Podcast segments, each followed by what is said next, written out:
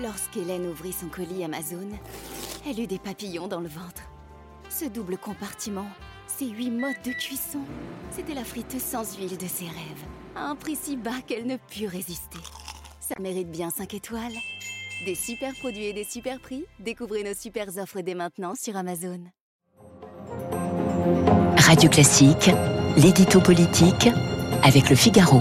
8h12 sur Radio Classique, l'édito politique avec Guillaume Tabar. Bonjour Guillaume. Bonjour Renaud.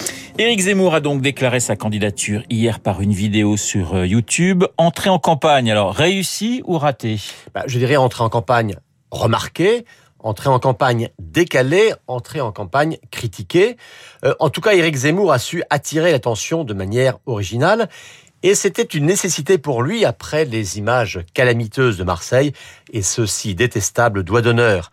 Alors bien sûr, on peut ironiser sur ce clin d'œil trop appuyé à De Gaulle avec ce micro façon BBC 40, euh, pointer l'amateurisme de ces images reprises sans autorisation, ou encore s'étonner de le voir lire un texte plutôt que de regarder le spectateur dans le blanc des yeux. Mais il a su créer une mise en scène inédite euh, qui obligeait à écouter vraiment son texte, euh, soutenu par cet allegretto si connu de la septième de Beethoven, qui soulignait le caractère grave, inquiétant, dramatique et surtout délibéré de son propos. Sur le fond, justement, son propos n'était-il pas crépusculaire? Ben, Pour le coup, c'est clairement ce qu'il recherchait, frappé par cette, par cette vision sombre, désespérante même. Hein. Il sait qu'on va lui reprocher de tout peindre en noir, qu'on va l'accuser de renvoyer à un passé idéalisé et de décrire un présent fantasmé et fait pour faire peur. Mais dans les deux cas, il a une intention très claire. Euh, rappeler le passé, faire défiler les grandes figures, de Jeanne d'Arc à Clémenceau, de Chateaubriand à Voltaire, de Descartes à Alain Delon, sans oublier Johnny Hallyday, eh bien, c'est s'inscrire dans un récit national, ce qui n'est pas si souvent fait par des candidats à la présidentielle.